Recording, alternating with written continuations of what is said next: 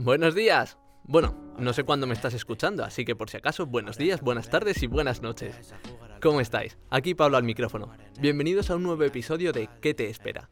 Para los que nos escucháis por primera vez, en cada episodio de este podcast hablamos de una carrera universitaria e intentamos aclarar todo sobre ella, asignaturas, másters y salidas laborales. Quédate a escucharnos, porque hoy te diré lo que te espera si estudias fisioterapia. Para hablar de esta carrera tenemos a David y Jorge. ¿Qué tal? ¿Cómo estáis, chicos? Hola, ¿qué tal? ¿Cómo estás? Hola, buenas tardes, buenos días, buenas noches a todos. bueno, pues muchas gracias por venir al podcast, a ayudarme en esta iniciativa. A ti por invitarnos. Por supuesto, siempre encantados. Bueno, pues para empezar, contadnos un poquillo dónde habéis estudiado y qué sería la fisioterapia, según vosotros. Ok, empiezo yo, Jorge. Empieza usted, por supuesto. Venga, pues nosotros estudiamos fisioterapia en la Universidad Pontificia de Salamanca, en un campus que tiene en Madrid, que se llama Salus Infirmorum. Eh, y bueno, eso es donde estudiamos. Vale, y eh, Sí, es una universidad privada de, de, Madrid que está, bueno, está adscrita a la Universidad Pontificia de Salamanca, pero realmente está en Madrid, está en, en la calle Gaztambide número 12, al lado de Princesa, y somos compañeros de carrera y la verdad que, bueno, vamos a ver si podemos contaros un poquito en qué consiste la carrera y las posibles salidas laborales que tiene. Y alguien que no, que, bueno, que no creo que haya nadie, pero bueno, que no sepa qué es la fisioterapia, que decidnos qué es la fisioterapia. Lo que no es son masajes, que la gente está muy equivocada con eso. sí, me parecía yo creo importante recalcar eso, sí. Yo quiero, yo quiero empezar con eso porque la gente piensa que son solo masajes y son un montón de cosas, abarca un montón de, especialidades, por así decirlo, aunque no las hay. Pero bueno, eh, es el tratamiento un poco del dolor, eh, en cuanto a, traumatología, se pueden tratar también afecciones neurológicas, eh, tanto de adultos como de niños, fisioterapia respiratoria, hay un montón de, de ramas y bueno, y es muy difícil de, explicar lo que es en sí la fisioterapia. No sé si Jorge quiere decir algo respecto al tema. No, no, realmente yo pues voy a leer lo que es la definición de fisioterapia aquí. Porque nos podemos tirar mucho más rápido, nos podemos tirar hablando todo el día de cosas que se pueden hacer en la fisioterapia, pero lo que es la fisioterapia, definición de la Confederación Mundial de la Fisioterapia, es que, bueno, la fisioterapia es, el conjunto de métodos, actuaciones y técnicas que, mediante la aplicación de, medios físicos, curan, previenen, recuperan y adaptan a personas afectadas de disfunciones o a las que se desea mantener un nivel adecuado de salud. Básicamente, la fisioterapia es, un conjunto de técnicas que hacemos los fisioterapeutas o bien para curar personas o bien para mantener un nivel adecuado de salud. Muy bien. Bueno, pues una vez dejado esto aclarado y también aclarando que no, que no son masajes, ¿no? Pues iba, iba, a meterme un poco en el tema de lo que habéis dicho, que, que, es una universidad privada en la que habéis estudiado y que mucha gente estará pensando, ah, claro, aquí las privadas, no sé qué. Pero es que es curioso porque en Madrid solo hay tres universidades públicas que ofertan la carrera de fisioterapia, que son la Rey Juan Carlos, la Complutense y la de Alcalá. Y aún así tienen un once y pico de nota estos últimos años y por lo que mm. es muy difícil acceder a ellas, no, no puede llegar todo el mundo. Así que entiendo que las privadas estarán muy bien preparadas también porque tienen un mercado amplísimo, porque hay muchísimas que lo ofrecen, ¿no? Eso es, al ser la nota más baja de selectividad en Madrid, la de la Universidad de Rey Juan Carlos, que es un 11,368, que la verdad es que es bastante alta y muy difícil de llegar, pues, pues eso, sí que es verdad que la oferta que hay de universidades privadas, por lo menos en Madrid, es bastante amplia y, tienes de todo tipo. Más, pues un poco en Madrid Centro, que es donde estudiamos nosotros, o donde está Comillas, o las afueras, que es donde está, por ejemplo... El CEU. El CEU, está también por ahí la Francisco de Vitoria y, el Alfonso X el Sabio, creo. Y como estaba diciendo eso, como tendrán tanto mercado las privadas porque como es reducido el número de personas que podrá ir a la pública, también están muy bien preparadas, ¿no? Las privadas en, este, en esta carrera. Sí, la verdad que eh, al final, eh, digamos que yo creo que las universidades privadas tienen cierta mala fama eh, porque bueno, lo que se hizo tradicionalmente es que tú pagas para que te aprueben, pero ya os podemos decir, Valerio y yo, que por mucho que hayamos pagado, no nos han regalado los aprobados. Eh, y al final, las, las universidades privadas, eh, yo que vamos, una vez te metes en el mundo te das cuenta de que al final pasan unos análisis bastante exigentes cada cuatro años, donde tienen que renovar todo lo que son las acreditaciones para que les sigan permitiendo dar esas carreras. Es decir, eh, cada cuatro años tú tienes que presentar un plan de lo que has hecho, eh, un plan del profesorado, un plan de las prácticas, un plan de todo. Y el ministerio te dice si puedes, o una agencia asociada al ministerio te dice si puedes o no puedes seguir dando la carrera. Entonces, al final, sí que tradicionalmente tienen mala fama, pero una vez desde dentro te das cuenta que los profesores eh, casi todos son doctores o están en proceso de ser doctores. Las prácticas son bastante, bastante importantes y no sé, yo creo que, vamos, yo estoy bastante contento de la universidad privada y aunque sí que es cierto que son al final es un desembolso de dinero, yo no me arrepiento para nada de no haber estudiado en universidad pública. Muy bien. Vale, pues si queréis podemos empezar ya a hablar un poco de, las asignaturas, ¿no? De lo que ya son es la carrera en sí. Y no sé si merece la pena en este caso que hablemos de ellas por años o si queréis que hablemos mejor de asignaturas en conjunto, porque sí que entiendo que un poco como en todas las carreras, ¿no? Empezarás de forma más general e irás metiéndote y especificando cada asignatura poco a poco, ¿no? Sí, sí, yo creo que esto, creo que David va a hablar más del tema, pero yo creo que podríamos hablar un poco de las asignaturas en general, porque al final las asignaturas yo creo que son comunes a todas las universidades, lo que hace que luego cada universidad las tiene o bien en primero o bien en segundo. Entonces, yo creo que podríamos hablar un poco más de asignaturas en conjunto. Sí, eso sí, sí que, sí que lo había visto yo eso. Mm, ya había visto también eso, que lo que has dicho, Jorge, que realmente en todas las universidades el, lo que son las asignaturas, el temario es el mismo, cambiando a lo mejor algún nombre o ciertas cosillas, pero todas tienen el mismo conocimiento. Al fin y al cabo, la, la fisioterapia tienes que tener ese conocimiento sí o sí y no puedes cambiarlo. Eso es, al final hay em, las asignaturas de primero son bastante similares en casi todas las universidades, que son las asignaturas, como tú bien has dicho, que son las asignaturas más troncales y luego, pues a medida que va pasando la carrera, pues se van especializando un poquito más, ¿no? Pero pues bueno, ya que eh, casi todas las asignaturas son bastante similares. Pues ya que estás hablando, venga, dale leña al mono y, empieza a contarnos. bueno, en primero, las asignaturas que, que, hay eh, son, bastante, son bastante troncales. Parece que no tienen nada que ver con la fisioterapia, pero para mí es un curso que es bastante importante porque es donde asientas bien lo que son las bases de la fisioterapia.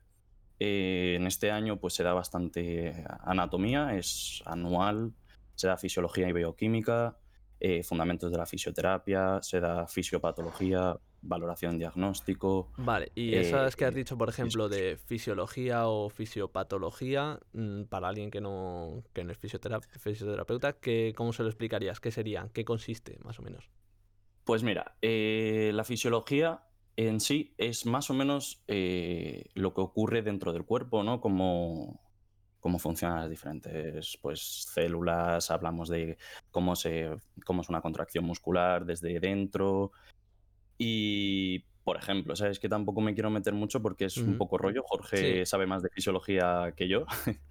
bueno, al final la fisiología básicamente es estudias eh, cómo funciona el cuerpo. Es decir, desde lo más básico, para, por ejemplo, para que el corazón eh, haga un latido, que tiene que pasar, para que un músculo se contraiga, que tiene que pasar, toda la regulación de las hormonas.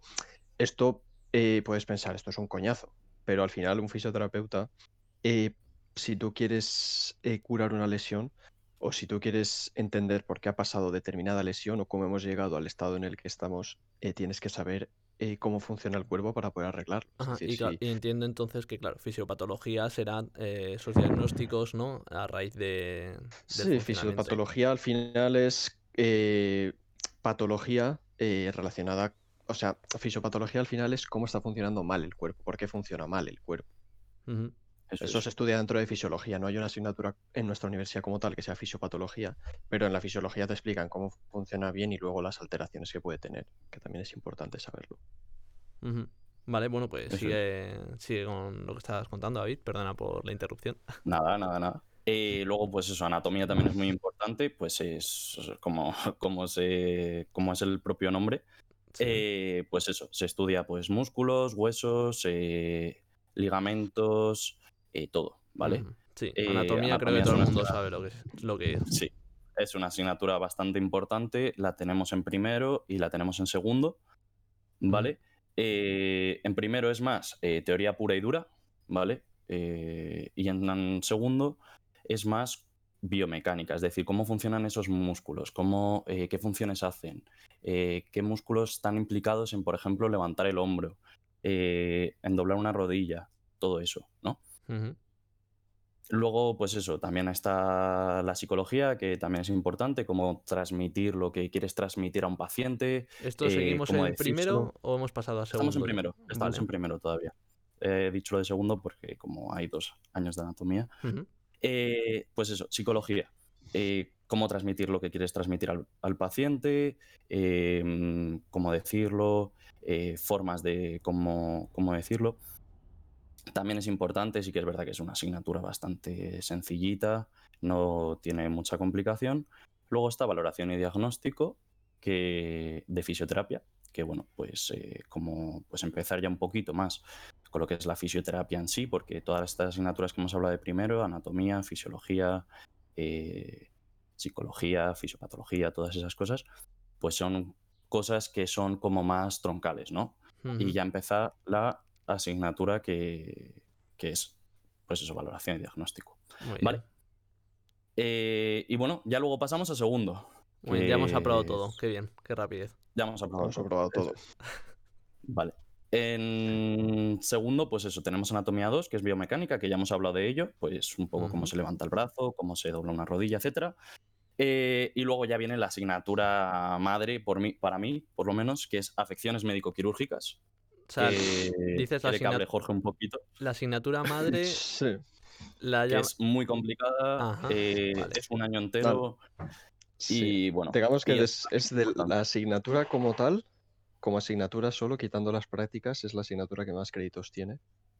Eh, quitando las prácticas, es decir, es anual eh, y está dividida, pues, afecciones médico-quirúrgicas. Esto es en nuestra universidad, está dividida por un lado en patología médica y por otro lado en patología quirúrgica. Es decir, te explican eh, cirugías, traumatólogos el profesor era traumatólogo y nos explicaba pues básicamente todas las cirugías, todas las recuperaciones de las cirugías, todas las secuelas de las cirugías, para que un fisio sepa cuando le llega una cirugía de rodilla qué ha pasado con esa rodilla, por qué la rodilla está como está ahí, que hay que tener en cuenta.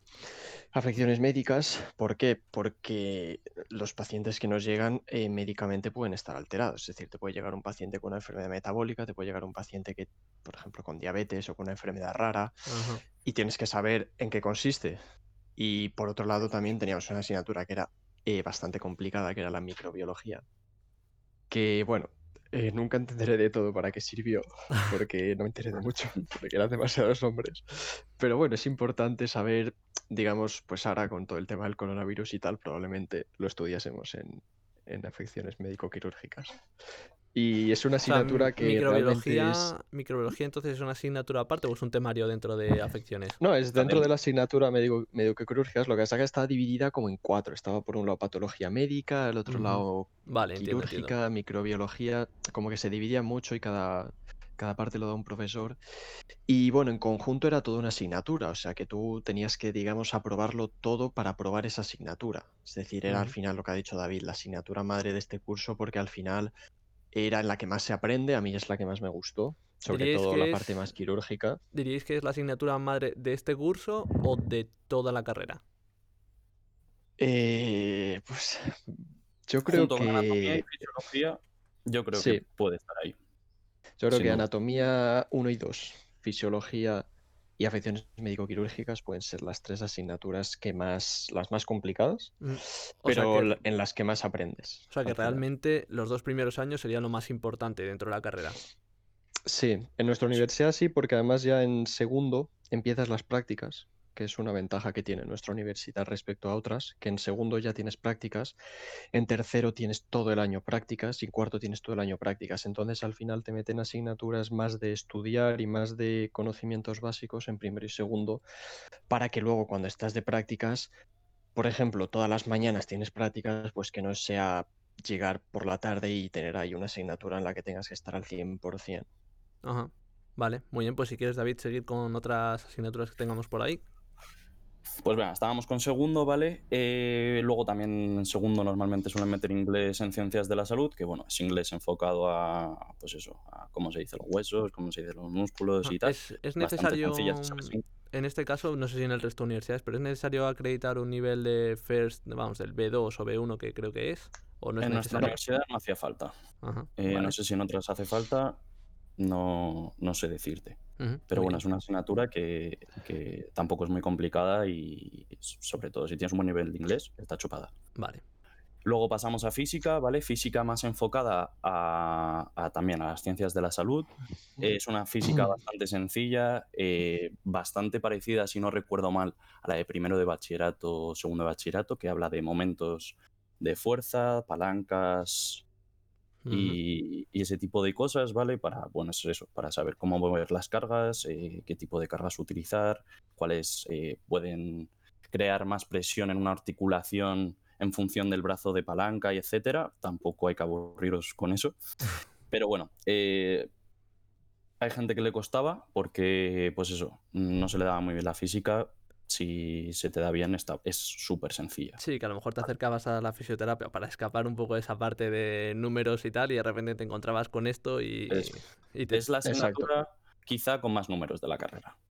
Sí, era la asignatura quizás que más no te, que menos te esperabas, es decir, más diferente al resto, porque vienes de ser asignaturas más de cosas más de pues relacionadas con el cuerpo. Al final, pues eso, fisiologías, anatomía, todo eso, dices, son cosas que más o menos me interesan y llega alguien y te empieza a explicar temas de vectores, momentos de fuerza y tal, palancas y dices tú, mm", ¿sabes?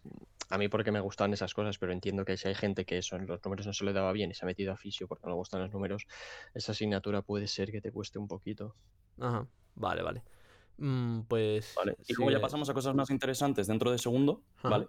Que sí que son más de fisio, que en nuestra carrera se llamaban técnicas de terapia manual 1 eh, y termoelectroterapia, ¿vale? En otras carreras a lo mejor las, se encuentran esas, e, esas especialidades, por así decirlo, como métodos específicos de intervención en fisioterapia y eh, eh, especialidades clínicas 1, ¿vale? Em, técnicas de terapia manual, pues ya entramos un poquito más en lo que es la fisioterapia, ¿vale?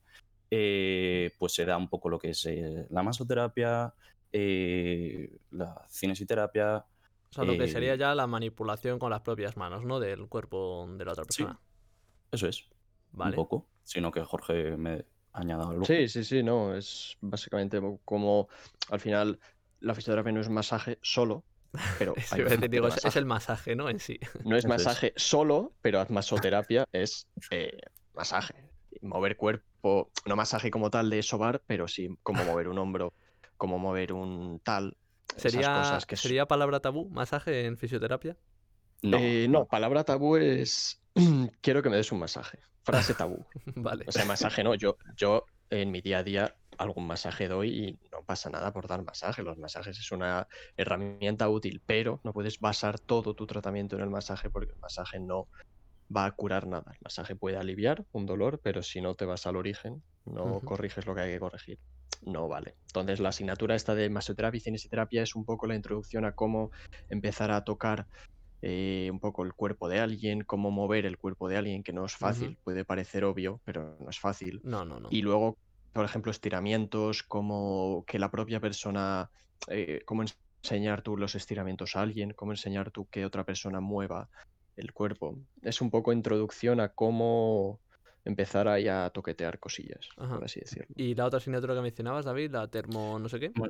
termoelectroterapia. Es, pues eso, cómo se utilizan las máquinas enfocadas a la fisioterapia. Pues lo típico, si alguien ha estado en rehabilitación, eh, pues eso, los TENS, la, onda corta, es que hay un montón. Sí, vale. Los ultrasonidos. Ultrasonidos, es, todo eso. ¿vale? Una asignatura que en nuestro caso teníamos un profesor muy bueno eh, y sabía mucho y fue un poco complicada, pero bueno, eh, aprendes bastante si tienes un buen profe y, y bueno, interesante. Muy bien, pues vamos a seguir. Vale, eh, como ha dicho Jorge, nosotros tuvimos prácticas en segundo, pero bueno, no suele ser lo más habitual. en otras universidades suelen empezar, suelen empezar ya más en tercero, que es donde tienes el practicum. En nuestra universidad, en nuestra universidad se llamaba así. Eh, bueno, o estancias clínicas. Y, bueno, suele ser anual. Bueno, en nuestra carrera, en nuestra universidad era anual, ¿vale? Y ya en tercero ya empiezas a tener pues toda la chicha de lo que es la fisioterapia en sí, ¿vale? Vale. Em, si quieres empezamos por la primera que nosotros tuvimos, que es fisioterapia del aparato locomotor, que es un poco lo que ha dicho Jorge, cómo aprender a mover un hombro, cómo eh, un hombro, una rodilla, todo, todas las partes del cuerpo, ¿vale? Eh, y bueno, cómo aprender a moverla y bueno, lesiones. Básicamente la fisioterapia del locomotor era, se dividía en miembro superior, miembro inferior y columna. Y entonces te explicaban un poco todo lo relacionado con la fisioterapia de una muñeca, todo lo relacionado con la fisioterapia de una mano, de un codo, de un hombro, de, una, de la cadera, la rodilla, el tobillo y luego de la columna. Entonces básicamente era un poco más concretamente, en vez de más generalidades, un poco más concretamente cada parte del cuerpo. Vale, ¿y qué más? Bastante bien. ¿Y qué más nos queda por ahí? Vale, pues tendríamos también eh, técnicas de terapia manual 2, que sería como una especie de continuación de lo que fue eh, la asignatura de segundo, ¿vale? Un poco continuación. Luego ya empiezan como un poco más las especialidades en sí, ¿vale? Porque todo esto son como más asignaturas más de traumatología. Pero que son, son eh, dices que se empieza a especializar, pero ¿son optativas? No son optativas. Vale. O sea, el curso es, los cuatro años que dura la carrera son con asignaturas fijas, ¿no? Eso es. Vale. Vale, y, pero bueno, ya empezamos, como te he dicho yo al principio del programa, que hay varias fisioterapias, no solo la fisioterapia traumatológica, que es la fisioterapia más de camilla, por así decirlo, para que la gente nos entienda. Está la fisioterapia neurológica y psicomotriz. Sí, pero bueno, ahora luego hablaremos de, eso, sigamos sino con la carrera. Eso es, que esto es una asignatura de, la, de tercero ya, ¿vale? Que es eh, del segundo semestre, ¿vale? Y eh, en fisioterapia neurológica y psicomotriz lo que se, lo que se da pues eso son afecciones neurológicas, eh, ictus que le suele dar normalmente a la gente mayor. Eh, y, el cómo, cómo afectan al cuerpo, ¿no? Eso es, cómo afectan y cómo tratarlas sobre todo. Vale. Vale. Luego otra asignatura que se llama fisioterapia cardiorrespiratoria, también del segundo cuatrimestre de tercero. Que el propio nombre nos dice lo que es. Y eso es, pues ahora con todo el tema del COVID, eh, pues ha visto que tiene bastante importancia en el ámbito hospitalario, ¿vale? Y es eso, como, como saber eliminar secreciones, eh, cómo tratar a personas con dificultades respiratorias. Eh, Todas las secuelas derivadas de una enfermedad respiratoria cardíaca, básicamente. Eso es. Muy bien. ¿Y ya llegaríamos a cuarto o todavía hay más asignaturas? que queda una, que es fisioterapias en, las etapas del ciclo vital, ¿vale? Que son eh, pediatría y geriatría en sí, ¿vale? Cómo tratar a los, a los bebés hasta lo que es la adolescencia y cómo tratar a los ancianos. Veo que a pesar de lo que habéis comentado, que empecéis con las prácticas muy pronto y con un buen número de horas, eh, seguís teniendo también bastantes horas de lo que es asignaturas y estudio. Eso es. Sí, pero son asignaturas un poco más orientadas ya. Como lo que te he dicho de las, de las prácticas es que las, asignaturas más eh, de cimientos, ¿sabes? Más troncales, más chapa. Es decir, esto te lo tienes que saber antes de empezar a tratar, te las meten en primero y segundo. Luego en tercero ya son, pues eso, fisioterapia neurológica, cardiorrespiratoria, más trauma más eh, pediatría y geriatría te lo meten en tercero y cuarto mientras estás haciendo las prácticas porque son asignaturas un poco más orientadas y que luego tú puedes directamente, desde, según lo aprendes o según lo das en clase, lo puedes aplicar a las prácticas donde estés. Entonces sí son asignaturas de estudiar y tal, pero son un poco más eh, orientadas. y encima, como son asignaturas más de fisio, pues se te suelen hacer bastante más amenas y, y más fáciles, claro. Vale, pues entonces ya llegaríamos a cuarto, ¿no? Después de esta última. Eso es, en cuarto pues eh, sería ya el último año. Eh, seguimos con las prácticas, ¿vale? Y luego, aparte, las asignaturas que hay, pues es la fisioterapia deportiva y de competición, ¿vale? Que pues eso está enfocado al mundo del deporte, fútbol, baloncesto, natación, eh, y todo eso, como qué lesiones se suelen dar, cómo recuperarlas y todo eso. ¿Vale? Eh, luego está eh, fisioterapia actual, que, es otra asignatura del segundo semestre de cuarto, que bueno, pues habla un poco de por dónde está yendo la fisioterapia, de, las diferentes técnicas que están saliendo y un poco, y un poco eso. Luego otra asignatura sería la legislación sanitaria y gestión sanitaria, que es un poco rollo, pero bueno, no... Bastante importante, entiendo, ¿no? Sí, sí, sí, claro. Eh, ahí se da pues todo el tema de protección de datos. Eh, y ¿Qué puedes hacer y qué no puedes hacer? Básicamente. Y o luego gestiones, por si acaso tú en algún momento te quieres montar algo por tu cuenta, pues es más o menos saber cómo, pues, de qué, eh, qué pasos tienes que seguir, qué tienes que cumplir para tener un propio centro, lo que sea. Básicamente son asignaturas un poco más de pues eso, de cosas fuera de la fisioterapia, pero que es importante saber para, pues eso, para, el día a día. Para no, liarla en el día a día. Luego está la asignatura de salud pública y fisioterapia comunitaria, ¿vale? Que, bueno, pues es que el propio nombre lo dice, ¿vale? Que, bueno, pues habla de lo que es la salud pública y tal. Y ya, pues el trabajo de fin de grado, que en nuestra universidad es anual. Y, bueno, y eso sería lo que es todo, toda la fisioterapia, todo el grado en fisioterapia. Vale. Y ya hemos acabado la carrera con Muy bien. Joder, pues ya está. Todos, aquí yo también Ya todo aprobado y... Yo también soy fisio, ahora. Estupendo. Vale, pues yo creo que ha quedado todo bastante bien explicado. Encima, si las asignaturas con nombres un poquillo más raros también las hemos visto. Y bueno, ya que llevamos un rato hablando de esto, vamos a hacer un pequeño descanso, vamos a hacer un cambio de tema, ¿vale? Os voy a hacer una pregunta que no tiene nada que ver, obviamente, con, con la fisioterapia, que va a ser la siguiente, ¿vale? Cada uno quiere que me deis vuestra respuesta. Entonces, imaginaos que existe una nueva app de citas, ¿vale? Ya existen muchas, pero otra más. Pero que en vez de enseñarte fotos de la persona, te enseña fotos de lo que sería su entorno, o sea, su cuarto, su baño, te dice cómo se prepara el café, si a lo mejor se ducha con agua fría en vez de con agua caliente, cosas así. Para vosotros, ¿qué sería lo más determinante para dar like a esa persona o no darle? Joder. empieza, tú, empieza tú, David. O sea, tú dices, si esta persona se echa primero eh, los cereales y luego la leche, no merece vivir. A esa sí que no. Por ah, ejemplo. a, mí, a mí, por ejemplo, si alguien se corta los espaguetis y se los come cortados, yo le daría like.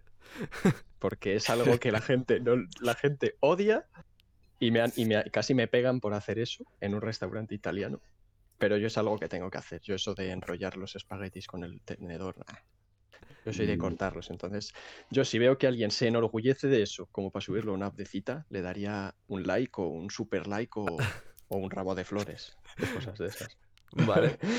vaya, vaya loco.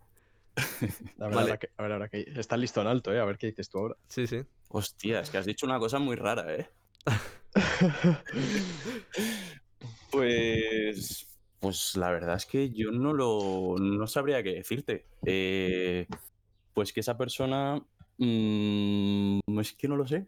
La verdad es que me has hecho una pregunta que me ha dejado totalmente descolocado. o sea, a ti que. Creo que todo algo de los videojuegos. Sí, la verdad, que juegue a videojuegos, la verdad es que sería un puntazo, sinceramente. O sea, vosotros que, por ejemplo, cosas como que os deje la, el baño siempre hecho una mierda, o el o lo que sería el fregadero de la cocina después de hacerse la comida todo sucio, os daría igual. Es más determinante para Jorge lo de los espaguetis. y... los espaguetis, porque lo otro se puede corregir. Pero que alguien corte o no corte los espaguetis es ADN puro. Es, o, eres persona o no lo eres. Entonces, es, para mí es, dice mucho de la persona. Luego, si se dejan los platos sucios, pues bueno, eso se puede corregir con el tiempo. Lo de los espaguetis es eso te marca. A ver, que la persona sea limpita también es importante, ¿no? Ah, un poco claro, ahora ponte a elegir. A ver, si es un puerco, pues si es un puerco, sí, pero estamos hablando de gente normal. Si eres un puerco, no lo subes a una app de citas, que eres un puerco, ¿no? Eso digo yo. vale. Bueno, pues ya tenemos vuestras respuestas. Ya, obviamente, los oyentes también pueden pensarlo de sus cosas y mandárnoslo si quieren al, al Instagram del programa en arroba que te espera. Eh, bueno, pues entonces vamos a seguir con lo que nos. Eh, con lo que nos aplica, que el mundo de la fisioterapia. Vale, y es como estábamos hablando que hay muchas especialidades, ¿no? O muchas ramas en las que profundizar, diría. Y esto a lo mejor, ¿cómo lo haces? O sea, ¿va con un máster? ¿Se van haciendo cursos? ¿O cómo va esto? Hmm, realmente eh, especialidades como tal en la fisioterapia, digamos, reconocidas no existen. Eh, fue algo que se, de hecho, este año creo que se ha llevado a votación o se ha planteado a, a quién se tiene que plantear, que no me acuerdo quién es, y ha salido que no, se vota en contra de las especializaciones. Eso para nosotros em, es una putada. Porque aunque especializaciones como tal eh, puede ser que no existan, eh, un fisioterapeuta abarca muchos campos. Es decir, más allá de eh, me duele aquí porque me he hecho un esguince y llamo al fisio, que eso puede ser un poco la parte más conocida, te puede, tal y como está planteado hoy en día, puedes, te puede llegar alguien así o te puede llegar un extremo totalmente opuesto, que es, eh, por ejemplo, un bebé con una parálisis cerebral infantil para que le ayudes a desarrollarse lo máximo posible. Y si no tienes ese eh, conocimiento vas a tener grandes problemas. Claro. O hoy, eh, hoy en día algo tan habitual como una un paciente con secuelas post-COVID porque se ha pasado 20 días intubado y no se puede ni mover. Entonces, al final, especializaciones como tal no existen en la fisioterapia pero los campos son tan amplios que es muy complicado eh, dominarlos todos. Entonces, para eso están los posgrados. Es decir, tú sales de la carrera con, eh, digamos, las herramientas más básicas para trabajarlo todo, pero las más básicas, porque en cuatro años no se pueden dar, no se puede profundizar en todo. Quizás en lo que más se suele profundizar es en la fisioterapia traumatológica, en nuestra universidad sobre todo, porque al final es lo que más se ve. Pero lo que te he dicho, te puedes trabajar en un centro de, yo qué sé, de pacientes neurológicos. Entonces puedes hacer un posgrado, ya sea un máster oficial, un máster propio, un título de experto. Eso al final importa menos eso importa de cara al currículum o de cara a las convalidaciones, pero lo que importa es lo que aprendas, entonces los posgrados van por ahí. Es decir, mm, o sea que realmente, terminas la carrera. Realmente esos conocimientos que mm, más mm, para enfocarte en otras cosas o para tener conocimientos más profundos sobre estos temarios, da igual que sean máster, sean cursos o posgrados, pero lo que te importa es el conocimiento. Eso es, al final tú terminas la carrera con muchas técnicas, muchos campos, pero muy básico todo. Entonces tú cuando terminas, la gente suele decidir a qué me gusta más o a qué me quiero dedicar más. Y en función de eso, tú haces un posgrado o un curso simplemente. Es decir, a mí me gusta, por ejemplo, esta técnica en concreta. Esta técnica en concreto porque la vi en la carrera y me gustó, por ejemplo, eh, una técnica, yo que sé, miofascial una técnica. Entonces voy a hacer cursos de miofascial para eh, hacerme el, mejor del mundo en miofascial. Y te, te, especializas en eso. O en el caso de David, a mí me gustan los pacientes neurológicos, pues voy a hacerme un experto de neurología.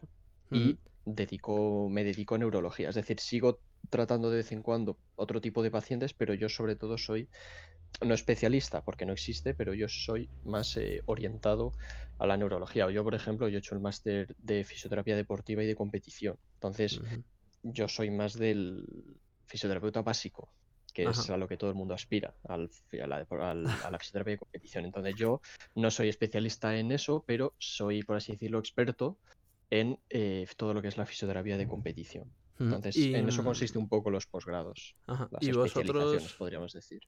Y eh, vosotros que en fisioterapia, bueno, no solo en vuestra carrera, en todas, ya se trabaja bastante en las prácticas en el, en el mundo real. Eh, ¿Recomendaríais hacer alguna de, estas, eh, de estos cursos, máster o posgrados, antes de, de, ponerse a trabajar? Es decir, sales de la carrera y directamente te pones a mirar algo de esto. ¿Mejor durante o ya después de haber trabajado algo y decir, vale, pues lo que me gusta más es este mundillo? Entonces voy a intentar conocer mm. más. Yo creo que, a ver, eso depende mucho de cada persona. Yo, por norma general, diría que no. Es decir, que tú, que es algo que es, yo creo que es un error que se suele cometer, que es que cuando terminas la carrera, antes si quieres empezar a trabajar, ya estás mirando cursos para hacer y tal. Entonces yo lo que suelo recomendar, lo que recomiendo es empieza a trabajar, eh, ve muchos palos, toca muchos palos y cuando ya sepas de verdad lo que te gusta y lo que no te gusta, empieza a especializarte. Porque puede ser que hagas un David. Yo opino un poco como, perdón, eh, yo opino un poco como, como Jorge, ¿sabes? Al fin y al cabo, eh, primero es ver qué es lo que te gusta y luego, eh, ya una vez visto eso, estudiarlo, ¿no?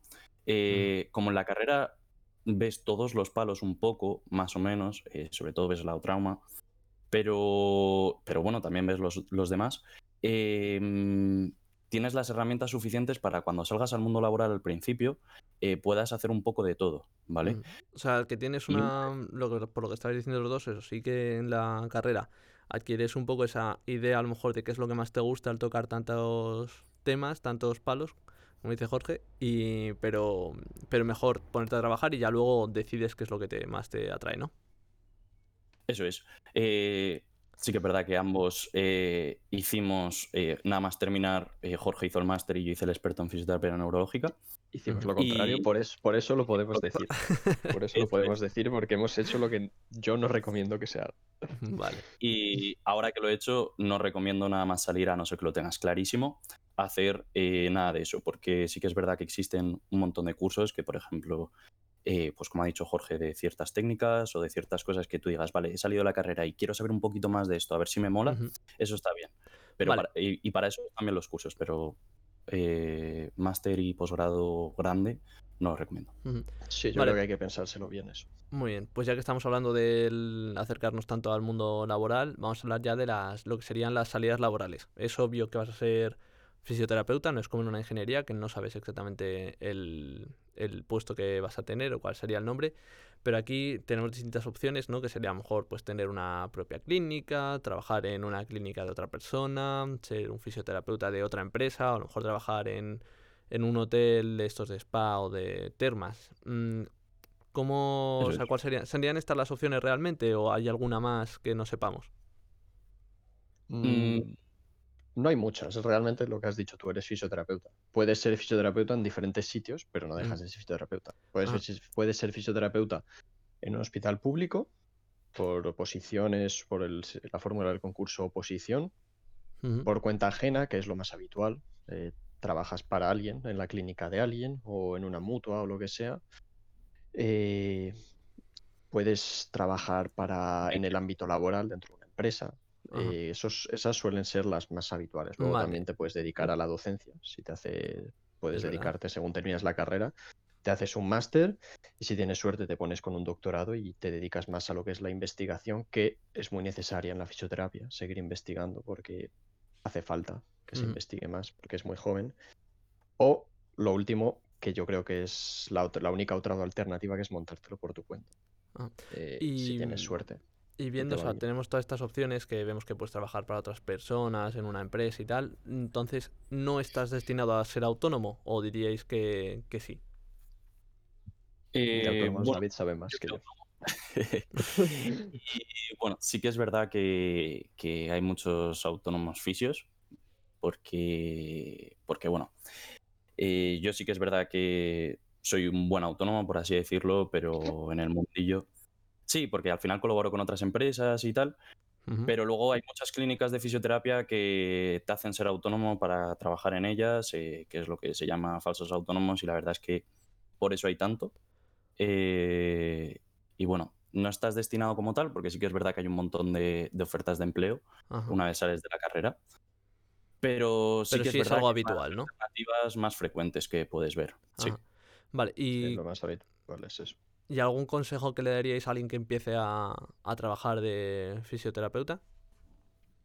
¿A trabajar mm. o que quiera estudiar? No, no, a trabajar. alguien que, a un consejo que le deis a alguien que vaya a empezar a trabajar. Sale de la carrera, mm. le decís, pues no te metas ni de broma, eh, no te montes tu clínica de primeras. O no te metas en un hospital de primeras, algo así.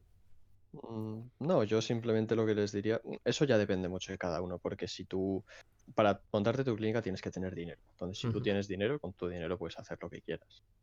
Yo, como tal, no lo recomendaría. Pero yo, antes de no recomendar trabajar aquí o allá, yo lo que le diría es sobre todo que, que intente eh, seguir formándose en el sentido de que intente aprender lo máximo en los primeros meses de trabajo.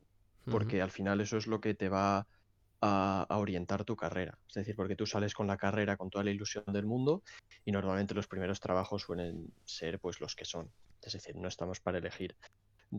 Puedes o bien resignarte con tu primer trabajo y decir, pues esta es la fisioterapia de la vida real, mm, vaya mierda.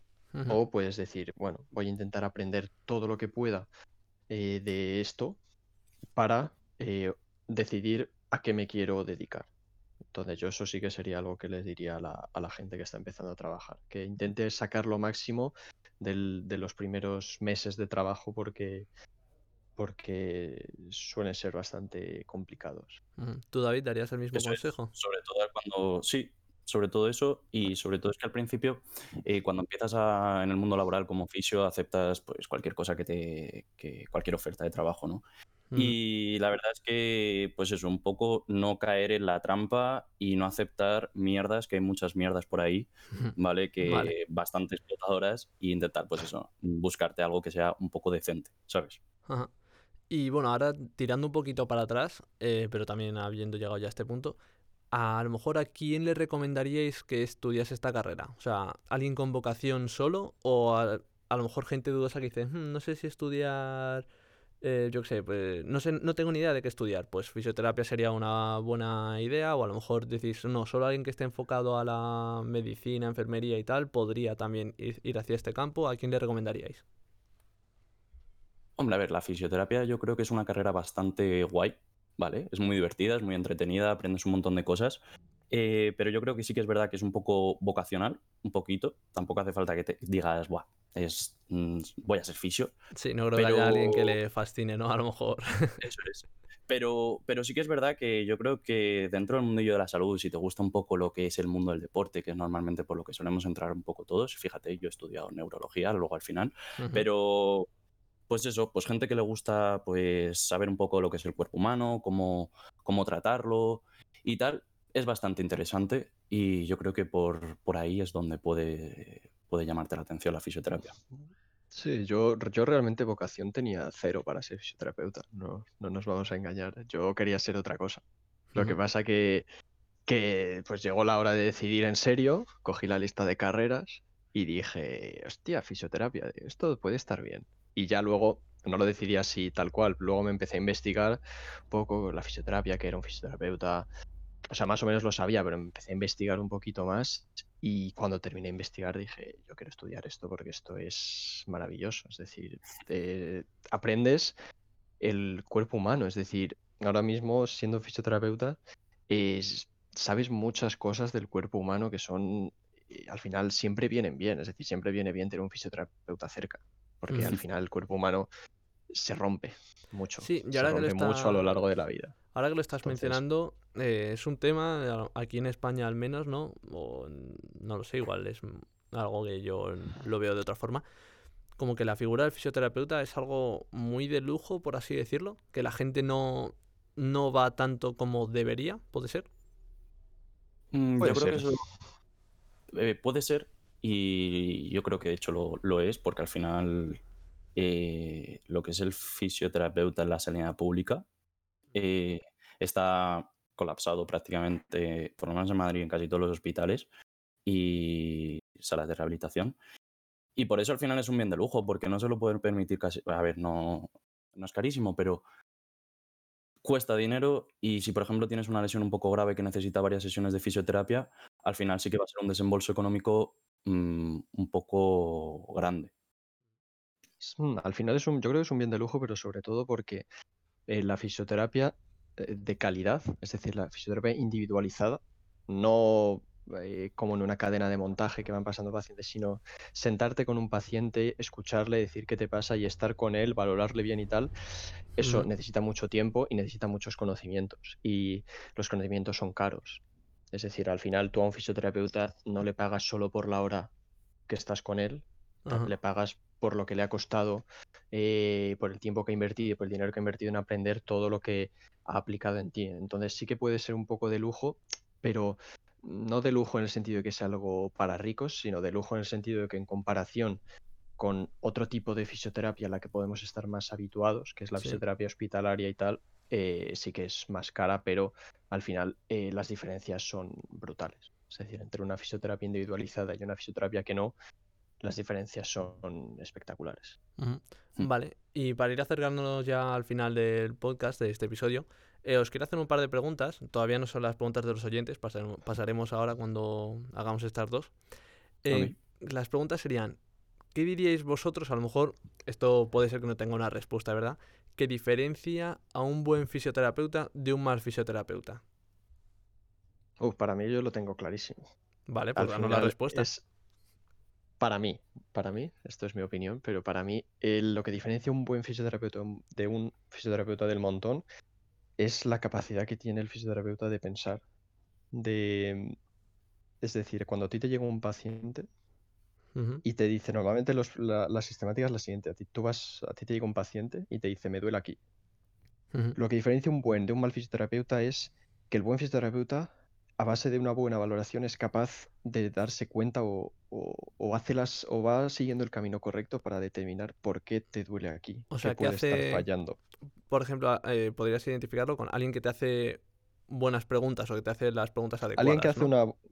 Hacer una buena valoración es lo más difícil y es lo más importante porque es la base. Es decir, si tú, lo que te he dicho, si a ti un paciente llega y te dice, me duele aquí, y tú a base de una buena valoración sabes por qué le duele aquí, el tratamiento es muy fácil de hacer. Y eso es un buen fisioterapeuta.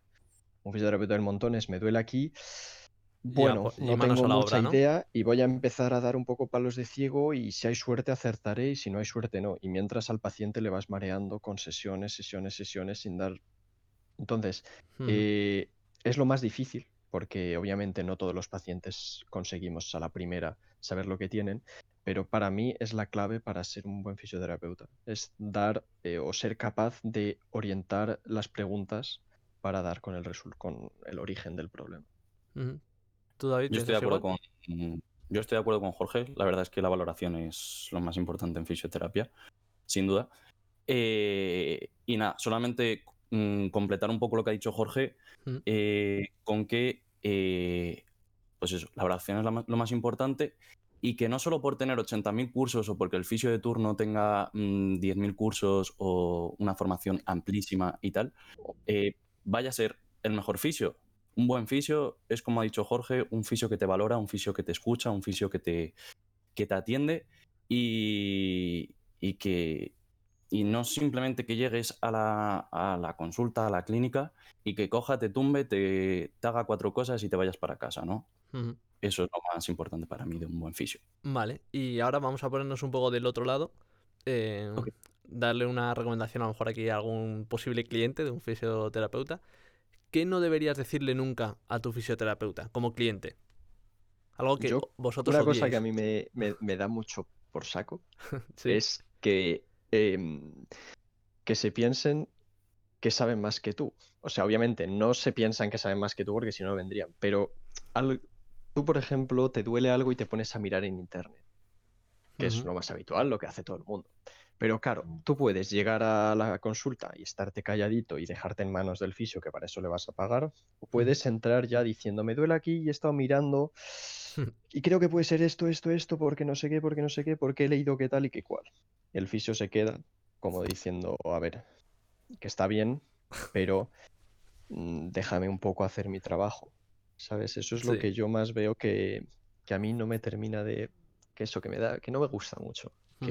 Que, la gente venga así de... no de entendida, porque al final yo también valoro que la gente se preocupe por su salud y venga a la consulta directa, o sea, a la consulta, por así decirlo, con los deberes hechos. Es decir, no vienes a dejarme a mí el marrón, más o menos te has, te has informado y sabes un poco cómo funciona y qué puede ser. Eso nos puede venir bien pero tampoco, y eso pasa más veces de las que nos gustaría, pasa que el propio paciente es el que intenta guiar el tratamiento por lo que ha leído, que si fuese tan fácil como meterse en internet y leer tres páginas durante diez minutos, pues no estaríamos los fisios estudiando Hombre, yo ya sería, yo ya sería fisio por la preparación para el podcast.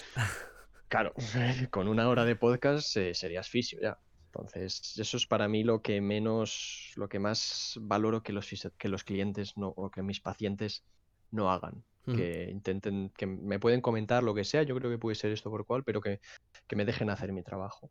Vale, ¿tú David? A mí una de las cosas que más me jode es eh, pues lo que hemos dicho justo al principio, lo de los masajes. Y un poco con Jorge, ¿no? De que llegues y ya directamente el paciente te diga lo que le pasa, que bueno, no lo que le pasa en sí, sino que te diga lo que tiene y eh, que te diga cómo hacer eh, tu trabajo, ¿no?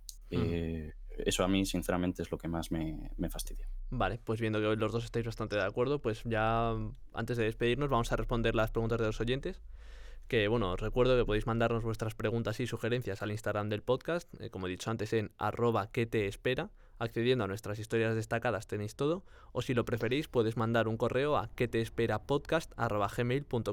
En la imagen del podcast podéis ver cómo se escribe si os ha quedado alguna duda.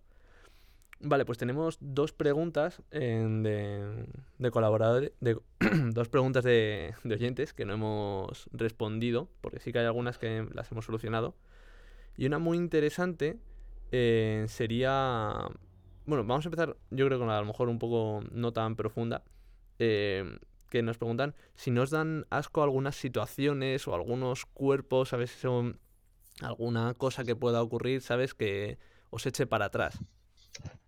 Mm, a ver, a mí personalmente todavía no me he encontrado nada que me eche para atrás. Es decir, te encuentras, pues eso, las cosas que te puedes imaginar que te puedes encontrar, te las acabas encontrando. Porque estadísticamente, cuando tratas a mucha gente, eh, las matemáticas son las que son y algo te tiene que tocar. Pero al final es parte del trabajo. Es decir, al final tú tratas a las...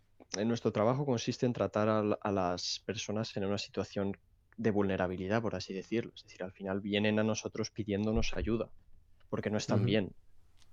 Entonces yo creo que no nos podemos permitir nosotros el lujo, como profesionales sanitarios, de andarnos con mm, qué asco, lo que sea. Sí, no eso a mí no es, no es, algo que me quite el sueño. Yo sí que lo que no soporto es la gente que es mal educada o tal. Eso sí que son situaciones que me dan mucho más eh, coraje, por así decirlo, me dan mucho más asco, por así decirlo. Bueno, creo que hemos tenido una caída. Se nos, se nos cayó Jorge. Bueno, pues si quieres voy. sí. Voy respondiendo yo. Eh, pues para mí, sinceramente, como, como al final en las prácticas ves de todo.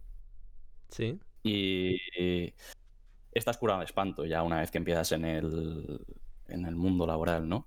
Eh, sí que es verdad que cuando empiezas, cuando empiezas la carrera puedes tener ciertas cosas que te den un poquito más de asco, yo tenía compañeros que no podían ver pies y no podían tocarlos, pero al fin y al cabo te puedes poner unos guantes y oye, y ya está, ¿sabes? No lo estás tocando con tu propia piel. Eh, y pues de ese tipo de, de ese tipo de cosas. Eh, luego, pues por ejemplo, hacemos fisioterapia eh, intrabucal, ¿no? Que a la gente le puede dar un poco más de asquete, ¿no? Que estás tocando ahí pues bocas y tal, pero bueno, te pones un guante y al final no pasa nada, no pasa nada. Así que, así que bueno, Jorge, eso es un poco. ¿Has vuelto? He vuelto. Vale, muy He bien. vuelto. Perdona, ¿Has escuchado todo lo que he dicho? Eh, se te ha escuchado un rato, sí. Vale, perfecto. Vale, bueno, pues eh, la otra pregunta, que me parece muy interesante, sí que puede ser un poco a lo mejor algo más profunda, em, y no para todos los casos no, no, es lo mismo, pero ¿cómo valora, cómo valorar realmente tu trabajo de forma económica, ¿no? O sea, ya sea si montas una clínica o, o le vas o te pide un amigo, oye, eh, ¿me puedes tratar esto? ¿Cómo valoráis vosotros vuestro trabajo económicamente? No que me digáis vosotros en exactitud, sino cómo podrías hacer esa valoración de tus habilidades para cobrar una cantidad u otra por sesión. Pues la verdad es que eso es un tema bastante complicado e incluso a día de hoy, eh, por lo menos yo, Mm, sigo teniendo mis dudas.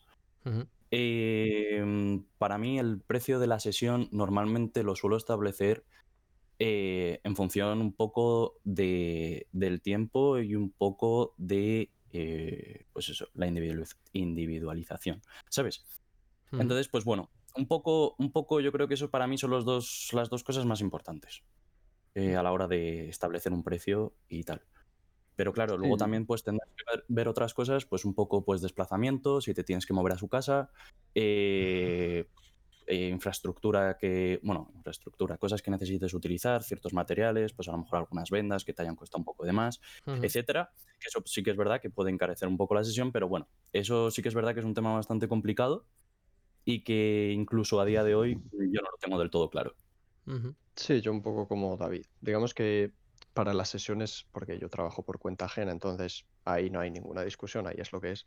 Pero para mis sesiones, digamos, las mías, yo me muevo en un rango de precio determinado eh, y entonces luego individualizas. Pues eso, principalmente en función de a dónde te tengas que mover y de qué día de la semana sea. Es decir, si tú a mí me llamas porque necesitas que vaya un domingo por la tarde a tu casa porque te ha pasado algo así de urgencia, pues no va a ser lo mismo que si eres alguien que tengo ya habitualmente, que te conozco, que estoy cerquita de casa y que son muchas sesiones. Ajá. Y para Entonces, a la hora de valorar, básicamente yo lo individualizo, pero siempre en un rango de precios que ponga en valor nuestra profesión. Es decir, la gente me dice, es que, yo qué sé, más de tanto dinero me parece un robo. Y dices, joder, es que con eso no, no me compensa ir. Por eso. Mm, y, para poner ese rango de precios, ¿os fijáis a lo mejor un poco en lo que sería la media del mundo, del mundo, bueno, del mundo, del mundillo? ¿O, la hacéis un poco más arbitrario, a lo mejor? No, yo creo que te tienes que fijar en la media, porque al final esto es lo. Esto al final, por mucho que sea mm, sanidad y que sea tu, tu, salud y tal, al final esto es, eh, esto es ley del mercado. Eh, eso es. Te tienes que mover según lo que hay no porque tú decir yo soy un fisioterapeuta eh, muy bueno, me valoro mucho y tal, te voy a cobrar una cantidad desorbitada porque entonces no, no te van a ver llamar. Entonces yo creo que eh, sí que yo intento fijarme un poco en lo que se en los rangos de precios que se suele mover, siempre individualizándolo. Es decir, si a ti te conozco mucho, eres muy buen amigo y son muchas sesiones o me, o me recomiendas a un familiar o lo que sea así en confianza, pues obviamente eh, el precio al final va a ser lo de menos. Al final lo importante es que la gente se cure, pero por norma general eh, más o menos en la media. Muy bien, bueno, pues ya hemos tratado todo, hemos visto también las preguntas de los oyentes, así que solo me queda daros las gracias por apoyarme en esto y ayudarme hoy, que además tenía, hemos tenido ese pequeño, tenía yo el pequeño percance, que íbamos a hacer otro episodio, y me habéis ayudado aquí. Vale, pues nada, ahora... Gracias a ti por la invitación. Nada, hombre. Eh, quedaos aquí por la llamada y luego cuando termine el programa seguimos hablando. Ok. Vale. Bueno, pues nada, solo nos queda darte las gracias a ti, querido oyente, gracias por escucharnos, gracias por estar ahí y dedicarnos un rato de tu tiempo. Espero que te haya sido útil y con esto concluimos este episodio sobre fisioterapia. Soy Pablo Bernard y he sido tu host durante este rato. Sigue el podcast para no perderte el siguiente episodio y así saber qué te espera. Adiós. Se me ha caído la puta llamada, tío, no me lo creo. ya, tío. Alguna vez te ahí contando, contando mi película de puta madre que me estaba quedando un sermón ahí de puta madre y yo hablando solo con la pared.